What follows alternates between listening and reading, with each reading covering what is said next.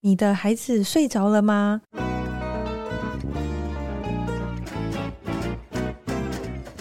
来碗河粉吧，和你一起守护孩子的健康，分享无添加的美好。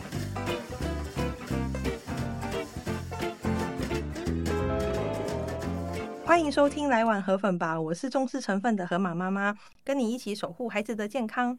今天很开心可以邀请领航生技的林文心教授，同时他也是中国医药大学药学系教授，来跟大家分享益生菌的知识。那我们现在请林文心教授简单跟大家打招呼。Hello，呃，河马妈妈好，各位听众朋友大家好。对，就是我们终于邀请到，因为我已经录了好像三十集了吧，这么多。对对对，然后就是 终于有空邀请你来了，对，因为大家都有超多的问题想要问你这样子。那我自己就先分享一下我自己是怎么认识领航好了。嗯、呃，好，应该说我们一开始就是我完全不知道益生菌这个东西对我们人体有多好，是我先生他看一本书叫做呃人为什么要睡觉，对，就好像比尔盖茨推荐的一本年度的书，嗯、然后里面就有提到说哦益生菌就是可以。吃，然后对人体的一些好处，然后那时候想说，可是益生菌就是市面上这么多，那我以前其实对保健品是也是那种就是觉得。都是某某好骗狼哎，对对对，因为我就比较注重在于原型食物的摄取这样子。然后那时候刚好就是呃吴淡如的时候，就是他有在开团。然后因为吴淡如就是我觉得说，哎、欸，反正他那时候分享就是他的女儿小熊嘛，就是有吃你的黄色益生菌吃了一个月，他就说有，他就说有效。所以那时候我就觉得说好，反正我们就办就试看看，要不然就是没效就算了这样子。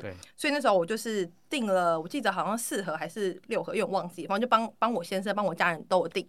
然后呢，我就是吃了之后，就其因为其实我自己就是反正每天吃嘛，然后也也不会觉得说有突然间改变。那有一天的就发现说，哎，我现在就是鼻子不会打喷嚏了，因为我跟我先生本来已经预约好那个亚东医院的一个蔡医生，我们要去做就是鼻子的开刀了。然后之后我跟他讲说，这个真的有，就是真的有效，太太神奇了这个东西。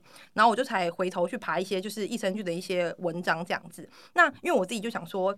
趁这个机会，就是也想要跟呃，请呃教授跟我们分享说，哎，那你像你已经研究乳酸菌已经这么久，已经将近三十年了，对。那请问，就是你到时候怎么会也知道益生菌这个东西？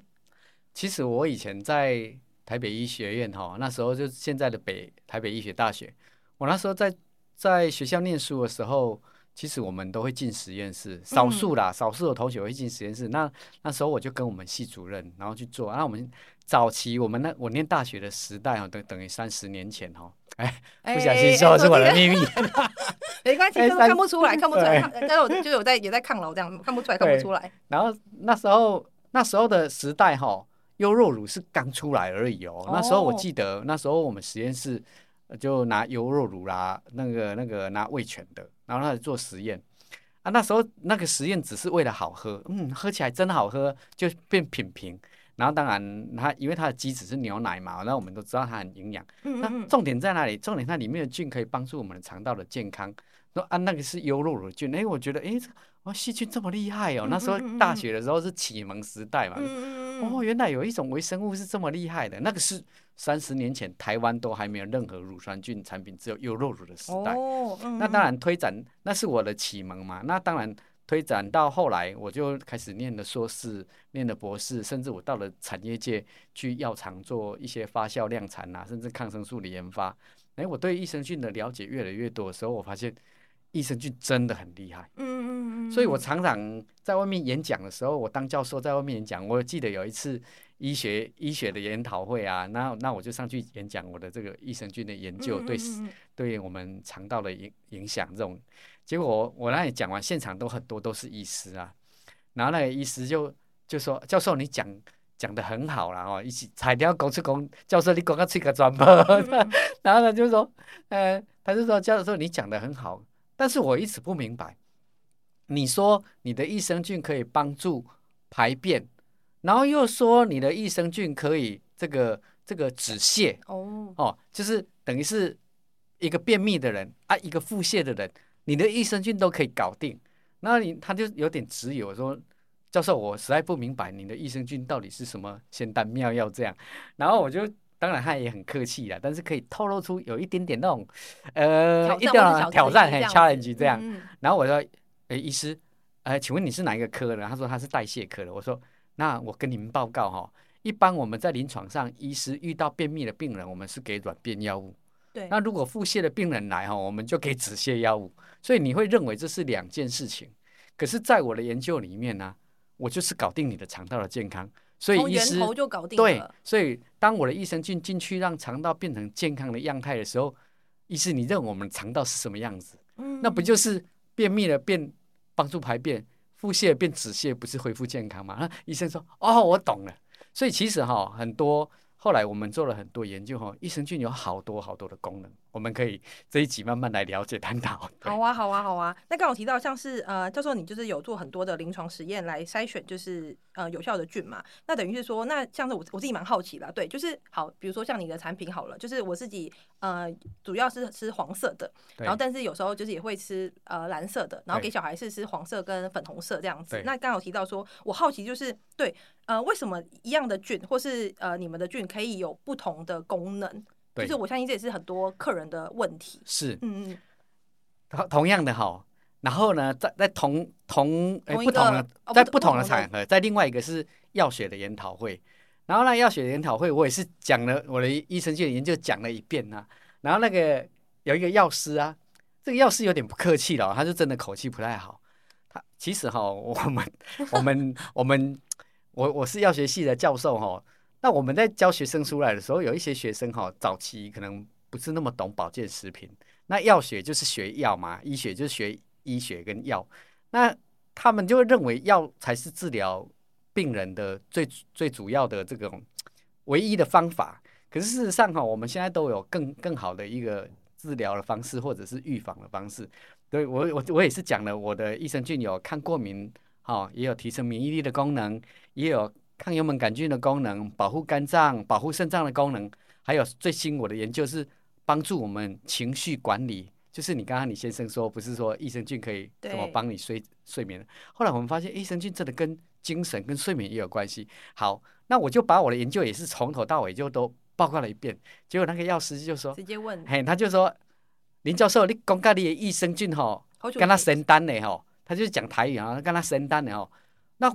那民众都吃你的益生菌就好了，不要来吃我们的药。他就这样有点不客气。我就说，要是我就跟他说，哎、欸，要是跟你报告哈，我刚刚好在讲的论文，我在讲我的论文的时候，我是说我看过敏的是用这支菌，哦，比如说 BB one、BB five 这个调节过敏体质、提升免疫力。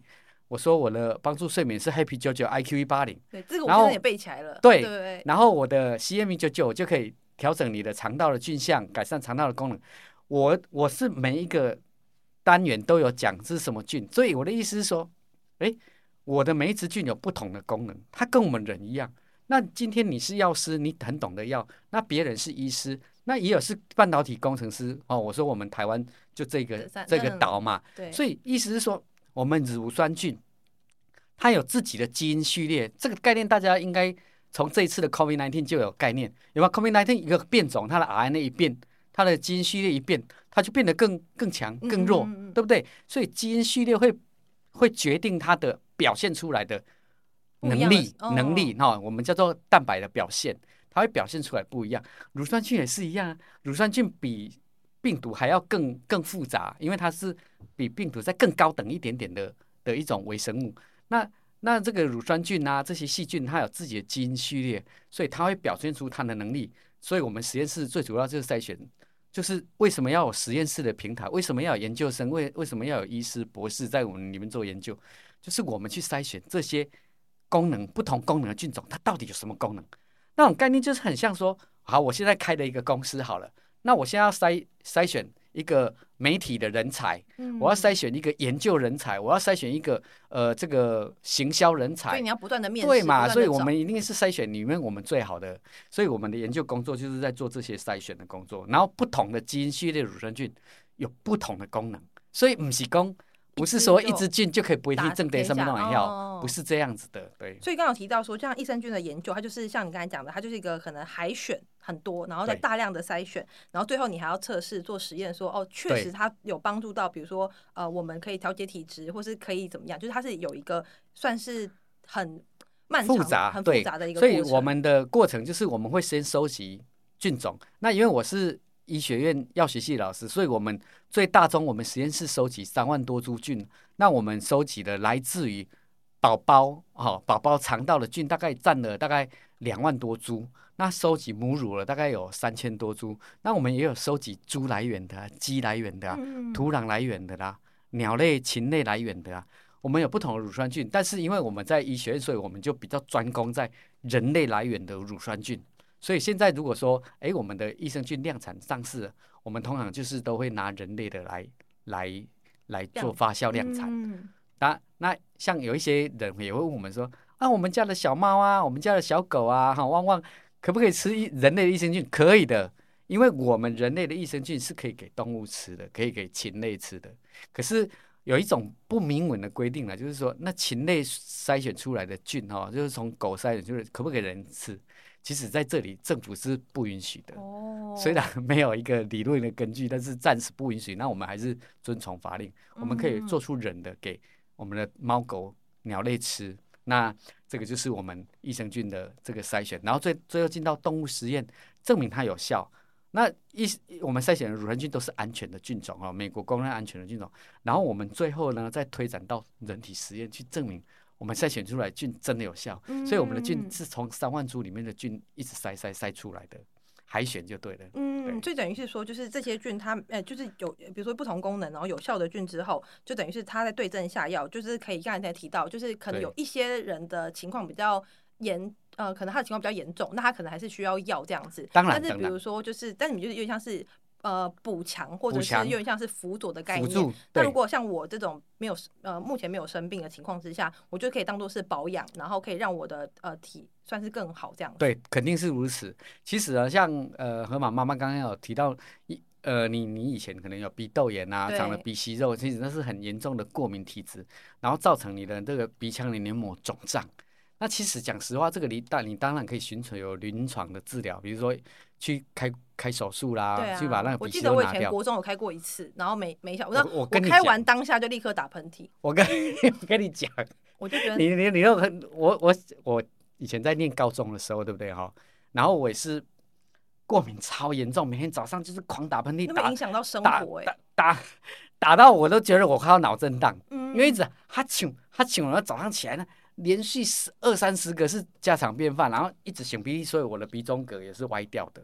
因为就比如说习惯用左手拧，然后会甩，左边甩，鼻中隔会歪一边。嗯、那那那时候我的鼻息肉也很严重，就是没几乎没有办法呼吸，然后都用嘴巴呼吸。然后那时候也是经过人家介绍，我我我是做了一件事情，就是说在彰化有个医师，他可以。那小时候呢，我们也不会查他到底是什么正宗医师，你知道吗？然后他就用那个很长的棉花，他就把你塞到我的鼻孔里面，就塞到大概快到眼睛这里来，塞塞很长，你知道吗？他就狂塞，塞到自己都都自己都流鼻血，然后还狂打喷嚏，一边流鼻血一边短打喷嚏，到底是什么窘境？你可以想象吗？那有效吗？最后哈，大概用了一两个月，我每天从我们草屯拿来通车到彰化，还要去上课，然后很忙，把自己搞得很忙哦。因为小时候父母也不爱理不理的，你知道吗？然后我们就自己通车去，然后后来过了一两个月，有鼻孔啊掉出一个黑色的东西，那我就猜猜应该是鼻息肉，我也没有问医生啊，但是我自己猜啦，是鼻息肉，就就挖鼻孔的时候，怎么有个卡卡的挖出来一个黑黑的？但是那那一阵子我的鼻腔确实畅通了。但是不用半年，嗯、不用半年，全部都回来了啦。他 的他那因为因为因为怎么说？因为我们发炎的身体哦，身体是你是过敏体质，这是父母遗传下来注定了，再加上你的周遭的过敏源，啊、嘿，都、嗯、是乡下地方嘛，哦，就是比较潮湿，然后过敏源很多。那你你虽然这一次解决了鼻息肉，不论你是用开刀还是用我那种腐蚀法，我认为那时候他是用类似硫酸的腐蚀法。或是用那种腐蚀法，你你虽然鼻息肉当下解决了没有错，可是你的发炎体质、你的过敏体质还在呀、啊，它不用半年，它全部都回来了，所以那个没有完没了。嗯、我所以为什么说，哎，后来我们筛选出我们这个益生菌，哎，我们的益生菌也不是直接灌到鼻腔里面去啊，我们是直接到肠道里面，那我们肠道有那个派雅氏腺体，就是免疫腺体，它就开始调整我们的过敏细胞，像 T 细胞。它就会去调整 Th2 细胞，去把它压下来。Th2 就是过敏性的细胞，就对了。那把它压下来之后呢？诶，我们实验证明真的是这样啊！压下来之后，诶，我发现我的身体一直开始变好了、啊。嗯、所以其实我我是很严重的过敏儿哦，我我包括我的儿子、我的女儿都是啊。可是我这样子，我这一阵子看就是呃，不是这一阵子啊，就是说我当上教授之后，自己一边一边做益生菌，一边吃一边喝这样子，你知道吧？自己弄着自己喝。哎，我发现我的过敏几乎几乎啦，我觉得好像真的都不见了。嗯、我我我真的觉得，我觉得原来哦，鼻孔呼吸哈是这么舒服。以前以前我都是单孔单孔。三分之一流量的气流，你知道吗？啊、现在是双孔全开的气流，真的、嗯、就差很多啊！我我、哦、真的是很好，我自己也是啊。对，然后刚刚我除了分享，就是我后来不是没有去亚东开了嘛？对。然后一个客人也是跟我讲，他说他真的很他他比我更惨的原因，是因为他已经困扰他十几年了，然后也是这种事他也是有开过，然后还是没有效，然后吃药其实帮助也不大这样子。对。然后，但是他就是因为我，然后认识领航。然后就是也是那种，哎，算了，死马当活马医的那种感觉。然后他就说，他每天就是跟他小孩半包黄色，每天。嗯。然后呢，他而且他重点是他很他很惨的是他呃，就是你知道有些人他过敏啊。他已经不能用卫生纸了，他用一个毛巾放在他们床头旁边，就是如果他真的比较呃鼻涕比较多的时候，他就是要用毛巾才能擦，就很夸张。然后呢，他也是这样跟我说，他的吃了一个月之后，他发现就是跟小孩每天这样半包半，每天才半包而已哦。嗯。然后就跟我说，他现在突然间问他说：“哎，你怎么不用用你的小毛巾了？” 然后他还发现，接鼻涕的概念。对对对，就是他还发现说：“哎，真的耶。”然后他也是把这件事情就是私讯我，然后就发现说：“哦，其实好的好的保健品是真的可以帮助大家的。”对，对，那。就是我也觉得说，就是像教授您，就是除了在呃像卫生呃微生物的免疫学之外，那像你这么多的研究是慢慢累积的嘛？就我好奇，比如说像是像你很懂，就是微生物免疫，然后或是一些发酵生物，然后甚至像是保呃保健营养学或者是细胞生物学，就是这些是在你过往就是求学过程中 慢慢累积，还是你你怎么就是补足你这么强的部分？其实就是从大学开始。启蒙之后呢，那那后来念了硕士博士，就会开始一直专攻益生菌的研究。其实我在念硕士班的时候，其实我的实验室是做很先进的生物科技晶片，嗯，生物晶片的检测。那我就跟我们老师说：“老师，我对你那生物晶片没兴趣。”然后呢，老师说：“那你没兴趣，还会来我的实验室？”我说：“老师，我因为你是大牌教授哈，比较有钱，所以我就跟他说：‘老师，你给我钱，我要去做微生物免疫学。’”因为我们老师也是做微生物的，可是他是搞到晶片那边去，那我就说我要做微生物免疫学，那我就开始一直专攻免疫学。那因为本来我是学营养，就会懂生理代谢嘛，所以在在研究益生菌的时候，就会开始会会懂很懂这些免疫。其实免疫是最难的啦，生理代谢反而比较简单，然后营养这些都比较简单。那我就去搞这些营养啊、生生生理生化代谢啦，然后再来最重要的就把自己的能力集中在。免疫免疫方面，那后期我们的研究，我又跟隔壁的老师哈，他那个老师是帮一家药厂做那个一个药的啦，新药开发是做失智的、oh. 阿兹海默症的，然后我又跟那个教授合作，因为那个要开脑，开脑我不会，我说哎，吴教授我们合作，然后我的益生菌听说国外有很多跟脑也有关系，肠脑轴对啊肠肠道也会影响脑哎，然后他也不太相信，他也是一愣一愣的这样，我就说。气号卖的怎样？因为国外很多 paper，而且甚至都投到那种顶级的期刊。那我们就说，哎，益生菌真的也有帮助失智、阿兹海默症的功能哎。然后也有让求生意志增加，让老鼠求生意志增加。那当然，后来我们也做了幼稚园小朋友的实验，发现吃过那个我们的益生菌的小朋友，当然也有安慰剂组，就是没有加乳酸菌的。嗯嗯嗯嗯。哎，有吃吃这个加益生菌的这一组哈，这个聪明快乐菌的这个小朋友。真的是，那老师也不知道是哪一组是是对是实验组，哪一个是对照组、安慰剂组嘛。然后说老师也说，哎，我发现我这一班的学生啊变得比较，呃，和平啊，不会打架啦。然后呃，就是他们互互相的沟通比以前好很多，而且学习能力更专注。哎，所以我们的最后调查出来结果，确实是有吃那益生菌组的小朋友真的变得很棒。我就觉得这个完全相信，因为在我身上，因为应该说，呃，我只有我现在目前只有一胎嘛，所以我不知道其实每个小孩他有在不同年龄会有不同的表现。然后这是因为我的保姆她就是已经有看过很多小孩了，就是她从呃她从以前从托婴中心到幼儿园到自己出来当保姆的时候，她就跟我讲说：“哎、欸，妈妈，我跟你讲，我觉得你的小孩真的进展比别人快。比别人不一样，不是说为什么？对，对，她说她呃我小孩一岁半的时候会唱完就是一首歌，嗯、完整的一首歌，比如说小星星或者是什么的。然后他的表达能力就是他会开始用一些很像大人的话，比如说哦。呃”妈妈这样就够了，或者说这个我真的没办法，就是他就会就是，然后那时候、欸、那个是大人的沟通模式，对对对对对。然后我就觉得，哎、欸，一岁半可以这样子，好像就是因为我对那种比较没有概念，对。但是我的保姆就跟我说，就是他觉得我小孩的就是语言能力真的比一般人来的快非常多。其实因为像像像现在很多人都是一胎，或是你把这个。我们的益生菌给一个孩子吃的时候，你没有办法做出对照。但是你要相信，我们做当我们做那个临床人体试验的时候，我们是一群小朋友，是三十个小朋友在在做出来的统计出来的结果。所以，所以你我的意思是说，像很多家长他买回去，他很难去比较说他的孩子到底有没有进步。但是我可以很明白的告诉你，实验结果出来，嗯智力是提高了，学习力是提高了，就是我说的这 EQ。他的心情变好，emo 这个这个 emotion quality 啊，EQ、IQ，他智力学习能力也提高了。嗯、然后 SQ，他他更懂得如何跟人家相处。这个我相信，因为像我自己没有对照组嘛，可是我有个客人，他就是他的呃，算是他的小孩跟他的侄子是差不多年纪，然后对他侄子就是。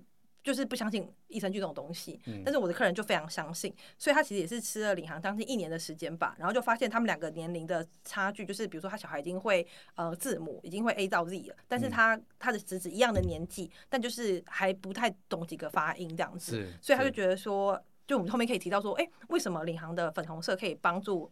就是帮明显那么大这样子，但我们但我就是每次都跟客人讲说，益生菌它不是仙丹。我的我的我的小孩有因为这样子呃，比如说比较聪明，或者说哦，我可能不用不需要开刀，但是我会跟客人讲说，因为每个人的体质不一样，就是本就是我觉得大家可以试看看。对他当然是每个人都有体质上的差异，嗯嗯嗯，因为很很多人会问我说，哎、欸，我这个过敏怎样怎样啊？哦，全身都在抓啊，荨麻疹啊，请问一下，吃几个月会好？吃几天会好？我我都。我都很想，我真的很想跟他说，你去问问看医生哈，拿那个药给你哦，他敢不敢回答你这个问题？嗯，因为我坦白跟跟大家说哦，就是临床呢，当然我们生病是先去看药，先先去吃药看医生，对不对？嗯。但是重点是有一些我们的疾病是已经变成是一种遗传或者是一种慢性病常态的时候，临床的药物有某种程度的效果没有办法到很好。比如说，我也遇过一个医生，我有一次去录影，然后我们那个就是医生找的，嗯，然后就就我们在吃饭的时候，就有好几个医医生跑来问我，因因为我我的学生也是医生，他说我们老师是这个乳酸菌哈这方面的专家这样的哈，然后那个就有两三个医师啊，还有他们的医生娘就跑来就说，教授，我的小朋友过敏很严重啊，怎么请问该怎么办？我就 我就心里就在想，那时候觉得怪怪的，嗯。你你你先生好像是小儿科医师不是吗？哎，你那个你的先生不是感染科的吗？你问我这个问题，我不太敢回答。我就说，教授你也知道，我们也不能一直给他吃抗组织胺跟类固醇啊。他说他小孩子过敏的也很严重，所以所以我这里就是要告诉大家说，其实我们的东西的益生菌是一种很安全又很天然的，是给你一种选择。嗯，那你你如果呃这个专心哈，就是认真的吃吃看的话。我我讲实话，改善的人的这个比例是非常高的，嗯、是偏高的。对，因为我们我们是，我们是跟儿童医院的院长合作哦，他是免疫的权威。那院长有告诉我们说，林老师你要看哪一个点？他有告诉我，因为我们的免疫很复杂，其实我们的免疫一张图连我都没有背完整，你知道吗？因为它太复杂了。然后院长就跟我说，你看这个细胞，你就看，他就点呃叫我看那个 Treg，嗯，他说这个才是关键。然后我们做出来。我们的益生菌确实是去提升了调节性 T 细胞的能力，这个就就是让我们的免疫系统平衡了关键的细胞。对，懂对啊，所以我就是我也相信这个，而且我觉得，因为上次呃，因为说大家都知道，就是当初呃教授的女儿是一出生就肾水肿嘛，对。然后那时候你有跟我，就是我们在闲聊的时候，你有跟我讲说，其实那时候你也是因为毕竟是自己的小孩，然后也希望就是他希望可以好起来，所以你就到处去找医生帮忙你嘛。对。但是发现就是呃帮助可能没有那么大，然后是直到你说在台南还是在哪里有个医生就有点像点醒你说，对，不然你就先看你的益生菌，因时候你那时候你已经在研究益生菌了，对，可是还没有在量、这个、到量产的地步，对，这个故事哈。这个我以前讲哦，我会我会真的会会哭啊，因为我有时候其实你刚刚问我我在学校是在做什么，我除了做这些刚刚说到研究之外，我当然还是会上分析化学的、保健食品学啦、发酵生技学啦这些哈。那呃，我以前在讲我女儿的时候，我讲的会哭，但是哈，因为我女儿现在已经高一了哈，她算是一个恰北北的女生哈，所以你生了，我不知道你是不是恰北北，我是啊，我觉得我女儿恰北北啊，就是。她在某种，她她她很乖啊，她也没有什么青春期叛逆期，我觉得啦哦。然后，但是哈，某种程度，我就觉得她比较不容易被欺负的个性。那我现在讲起来，我会变成是一种安心跟骄傲。我讲这个故事给你听，不知道有没有时间？有啊有啊有有啊，可以啊。就是其实以以前以前我我也是到三十几岁才结婚哦，因为。念到博士班毕业才结婚，然后那年纪很大了，不太会生了，你知道吗？这种年纪也生不太出来。然后好不容易哦，我们也是三年哦，这个计划终于在第三年哦有了孩子，这样。那这后来，这个怀孕孕期到四个月的时候，我我太我太太去做产检的时候，就发现说，哎，医生就说，哎，你这个小朋友的肾脏水肿很厉害，就是在四个月已经开始儿童。那个孩子的血已经出来了，了嗯、然后肾脏已经开始也出来，心脏也都有在跳动了。然后他说肾脏这个这里呢有有阴影哈，然后这个是水肿，哇，两颗肾呢。然后那时候就在观察到五月哦，越来越大，越来越肿，双肾哦。然后后来我们就想说糟了，这不知道怎么办啊。然后就换了几个医生，然后换了我记得换了三个，其中有一个医生就跟我们说哈，不然你也是可以考虑拿掉，嗯。嗯，不过他就讲的很含蓄啊。他说：“不过会会有哭声，我实在听不太懂，为什么会有哭声？如果你真的把它打胎掉，我我这里真的听不太懂。不过他给我们的选项是拿掉。那他他建议你们拿掉比较省事，这样对，因为双肾。然后后来我们也就想到另外两个医生叫我们坚持下去，你知道吗？后后来艾博了个坚持，你知道吗？我们坚持。后来到了九月份的时候，哈，哇，那肿的太剧烈了，肿到那那时候。”那个看那个超音波医生就说：“哎，怎么连那个肠道都肿起来？他也莫名其妙，什么肾脏肿，怎么连肠道也肿？他看到很粗的那种东西在里面绕啊，肚子里面绕。结果他说催生催生，我们就急急忙忙就开始宽几挂饼干，就去医院就催生了，你知道？催生出来是做核磁共振，MRI，结果发现哇，这个不能不能怪我们的医生啊，我我女儿的输尿管肿到。”比肠子还粗，哇，这个弹性不得了啊！这个小很细，对，输尿管其实像原子笔的笔芯那么小。嗯，然后重点来了，医生竟然还以为是肠道肿起来，你就知道它又比肠道更粗了。哦，那个简直是快爆炸了。那我的女儿就两个，就是输尿管接膀胱的地方，就是我们都正常接，那我女儿在那个接。接点的时候都变成像沙漏一样很狭窄，嗯、所以她尿量过去的很少，所以她全部的尿就开始回堵，回堵到输尿管，回堵到肾脏，所以两边都很粗。然后当然我们就是，那我女儿很可怜，出生出来的时候，嗯，她就被护士抱走了，就被送到病因室。我那时候说我女儿呢，我女儿呢，然后我老婆也不知道，因为她很累，然后 然后就被送到，我就问在病因室，然后最后她就泌尿道感染了，因为。开始胎儿的胎便开始会有长细菌啊，然后他就变成泌尿道感染。那女孩子泌尿道感染的人都知道，如果你有肾脏水肿的话，那个细菌哦，很多细菌都有鞭毛，它会它会跑，它会游动，它就会跑到肾脏，就会造成肾严重发炎、出血啦，呃，这个这个这个败血症啊，这样子肾肾炎败血这样。然后我女儿就真的就发生这种事。那医生当然抗生素直接快点打下去，他那么小，出生还比人家小只，开始打抗生素，打一打当然抑制下来了。然后后来我们我们终于哈可以出院，那那时候我们的院长就给我们那个预防型抗生素，他就叫我们在母乳里面就要添加抗生素，就做预防就对了。哎、嗯，我那时候想说，这我就因为我太太也是药师哈，我就说那这样子这个对小孩子影响很大，对，因为其实我们的药哈通常是这样的哈，大部分啊哦药都有毒，药到药都有毒，它不是伤胃就是伤肝就是伤肾，反正就是看你伤哪一个。那那这个抗生素我们看一看，那也是伤我们的小孩子的肝脏。然后我们想说这样子怎么办哦？然后等于他救了肾，但他会伤了肝。肝对，那，哎，那时候不知道怎么办，就去台大啦、长庚啦、北荣总啦，就是那种强棒的、嗯、的那种外外科手，看能不能把我们把那个狭窄这样剪掉，把它截一截。然后去问过哦，那些名医哦，没有没有人敢开，名医都不敢开。他就说这个太小，他不他他觉得很麻烦，哎，对他觉得他自己。嗯现在医生也也会怕嘛，啊、然后他当然就胎儿也太小，然后是说叫我们再再持续观察，持续追踪。然后我到最后一站是成大了，所以你刚刚说台南就是成大。然后那个我真的是我也是上网看了很多什么蔓越莓啊，可不可以抗泌尿道感染？因为蔓我没有研究蔓越莓，我是研究益生菌。然后其实我看那个蔓越莓的论文哦，都是一半一半，就是一半说有效，一半说没效。然后我就。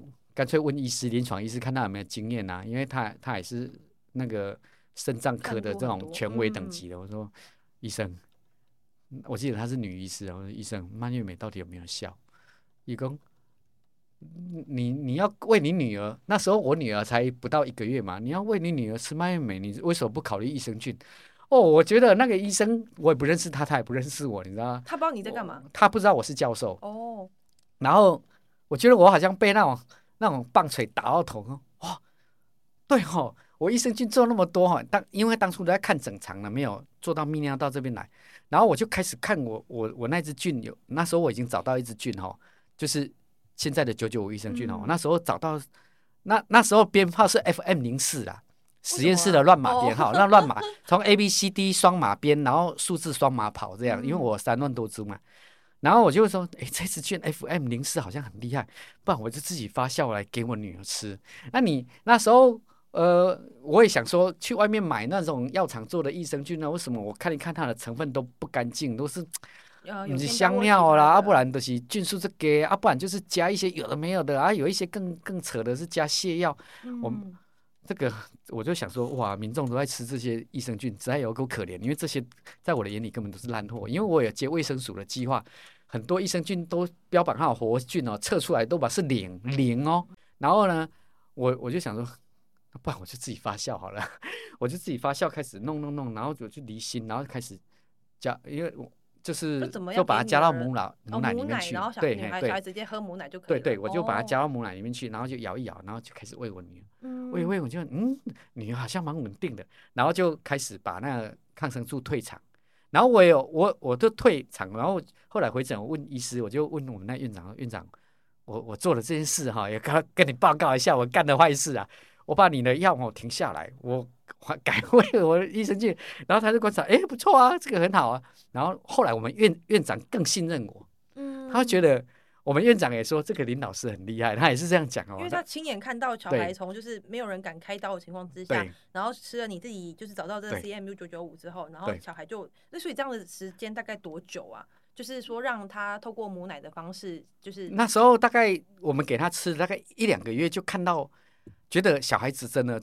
嗯，这个因为因为他他本来吃预防性抗生素就就不会感染，就，就不会感染。嗯嗯。其实当初没有吃的时候，有曾经复发过一次，因为泌尿道感染非常非常难治疗，反复，啊嗯、反复发作。然后后来医生才丢抗生那个预防性抗生素。那后来呃大概也也给他吃了一个月之后，我们就让抗生素退场。然后我发现，我们走了两三个月之后，发现小孩子都没有感染，都没有再感染。我们就跟那个我们院长报告说这件事情，然后院长院长也很开心，因为他其实他也是束手无策啊，他也不知道怎么样处理你的孩子，因为很多外科医师都是他介绍，每个人都不帮我们开，他还帮我牵手写写那个他的这个签签名哦，对，就是说这是我们要学系的林老师啊，啊，请帮我们多多关照啊，医师都。这都认为还不敢开，或者是认为还不要就，然后后来我的孩子呢，就开始吃益生菌之后，我的孩子从那时候开始都没有再感染过。我女儿到现在都活蹦乱跳了，然后她肠道很健康。恰贝贝吗？恰恰贝贝是可能遗传到有一点我的个性啊，嗯、就是讲话比较快速哈。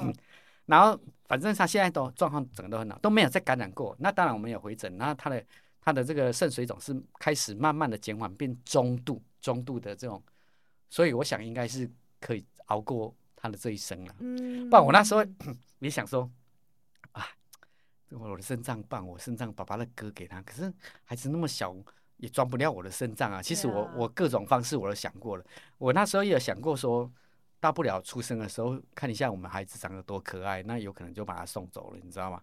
那时候也有想过这样啊，肾肾水肿、肾肾炎就菌血症就挂了啊。嗯，那时候都有想过很多种，所以。每次去产检哈，你都看到旁边那种夫妻啊，都都笑笑嘻嘻哈哈哈，一副很温情的。然后我跟我老婆两个人像扑克脸一样去 cos 你知道？然后回去，然后医生讲，有时候讲负面的时候啊，比如说讲的越来越严重啊，或者是讲一些负面讯息的时候，我们两个开车回去的时候都不敢看对方，都是两个。我有偷瞄到我老婆，她也在哭，我也在哭。其实我们都是一直流泪的状态，所以我们这整个怀孕期都是。很悲情，嗯。